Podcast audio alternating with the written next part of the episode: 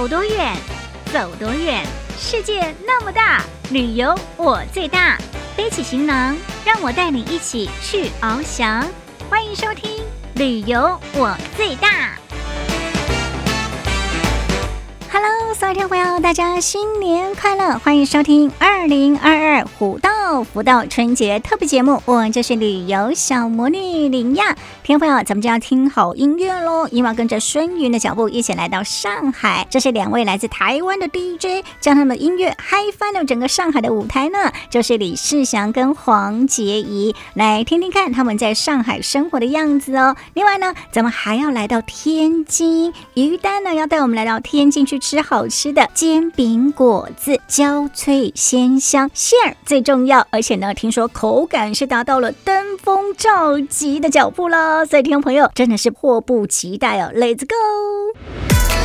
祈福送福，心服口服，福山福水，福人福事。二零二二春节联播，虎到福道。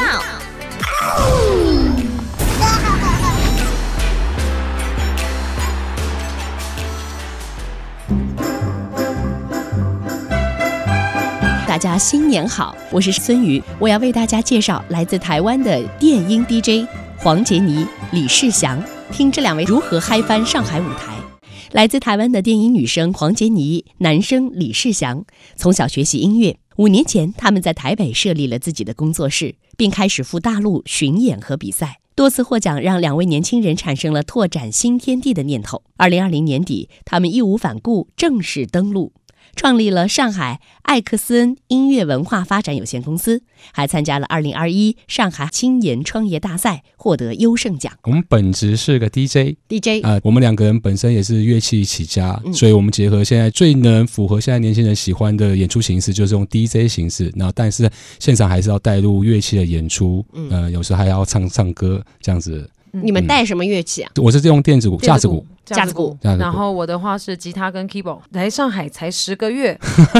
哦，嗯，跟这边的最早期其实我们一五年参加一个北京卫视的选秀节目，那我们就以 DJ 的身份，然后结合传统乐器，最后得到冠军。嗯，然后我们就奠定了说哦，跟这边的关系密不可分，然后我们也会希望常来。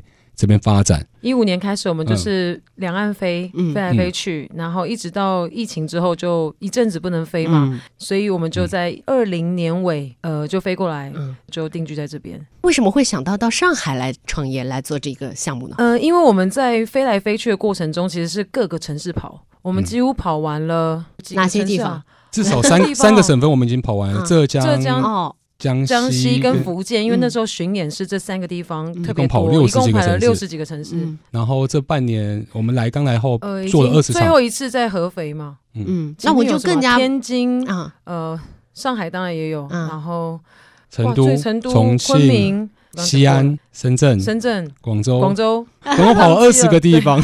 这么多地方，为什么最后还是选择上海啊？因为我觉得我们觉得上海最像家。嗯。是吗？对嗯，然后你每一次我们从虹桥机场回到住的地方的时候，就是啊，真的有家的感觉，感觉真好。那其实以事业的角度来说，我们其实这阵子也在思考，到底为什么我们会选择上海。今天得到一个非常好的答案，原来我们一直没办法去解释我们这样的情怀，我才发现原来我们都属于我们很喜欢海派文化。为了更快融入上海的生活，他们买了电驴，有空就到处骑行打卡上海。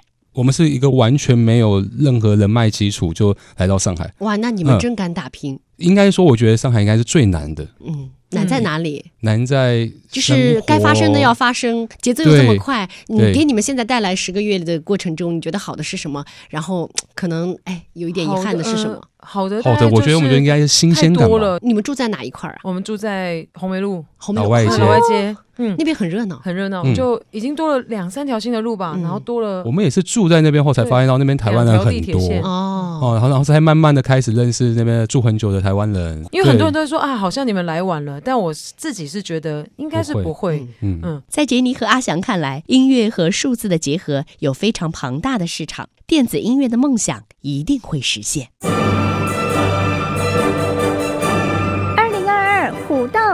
道，虎虎生风，好起啦！欢迎继续收听《旅游我最大》虎道福道春节特别节目哦。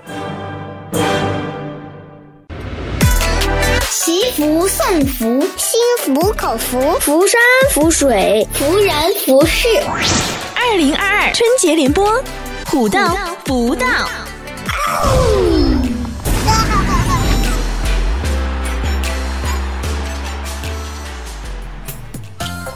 大家好，我是于丹。天津人吃煎饼果子有一百多年的历史了。听老辈儿人们说，天津卫过去有一种吃食叫煎饼见热。每到晚不晌，有挑担走街串巷的小贩沿街吆喝“煎饼见热”。挑子一头是小火炉，上面放着铁錩；另一头是密封的食盒，食盒中放着提前摊好的绿豆煎饼。有食客买煎饼，小贩会将煎饼在铁錩上用油煎热，再抹上酱料。有的小贩专吃戏园子，每临灯火阑珊，戏园子、电影园子门口就有推小车售卖煎饼见热的。天津煎饼果子有讲究，首先是煎饼讲究。天津记忆团队主理人、青年文史学者傅磊说。打鸡蛋哈，天津煎饼果子啊，得选用大颗粒的面绿豆，先用石磨把它粗磨成两半，然后浸泡，将浮在水面上的这个绿豆皮儿先捞出来，然后再用石磨将去掉皮儿的绿豆细细研磨成浆糊，加上香料，先摊成煎饼。这样的绿豆煎饼呢，柔韧光洁，就像软缎一样，豆香宜人。呃，这种标准呢，就是不糊不粘，不碎不散，外形整齐，薄厚均匀，这就是好的煎饼皮儿。然后呢，再磕上鸡蛋，既增强了营养，又这个颜色又是黄绿白相间，美观诱人。咱们传统的煎饼果子摊儿前啊，以前都捎带卖绿豆皮儿。这绿豆皮儿装枕头，去火解毒。特别是新生婴儿，使用绿豆皮装的枕头呢，不起头风，不长头疮。现在很多煎饼果子摊儿啊，泡绿豆不去皮儿，靠电动石磨去研磨，出的浆啊还算细致，但是呢，它加大了煎饼果子的这个去毒养颜的功效。其次是果子果篦儿有讲究，要热、鲜、挺、脆、香。一般的煎饼果子摊儿旁都放着炸棒槌果子果篦儿的果子摊儿，或者干脆自己准备油锅现炸现用现卖。新摊出来的煎饼皮儿再裹上刚出锅的果子或果篦儿，才能保证口感焦脆生香。再次是配料讲究，天津技艺团队主理人、青年文史学者傅磊说。这配料啊，可是非常重要的。面酱呢，要油炸过的天津甜面酱；酱豆腐得调成稀稠适中的腐乳汁儿；辣酱、辣油呢，要鲜红油亮；芝麻熟而不糊，香气醇厚；葱花切的细碎，得选择山东的白根大口甜大葱，多用葱白儿，少用葱叶儿。葱花不能随着煎饼一块儿摊。否则呀，熟葱会发出葱的臭味儿，影响整体的口感和香味儿。这些小料的使用就为了一个目的，既要遮住这个绿豆的豆腥味儿，同时呢又尽可能的提出绿豆的香气。煎饼的豆香，果子的油香，面香，面酱回甜，辣油微辣，芝麻香醇，葱香浓郁，这样将煎饼果子的复合性香气发挥到了极致。煎饼的清爽柔韧。果子的油润焦脆，这样呢，将口感推至登峰造极。现在的煎饼果子都与时俱进了，加孜然、五香面，甚至虾酱、虾皮儿也挤进了煎饼果子的队伍里了。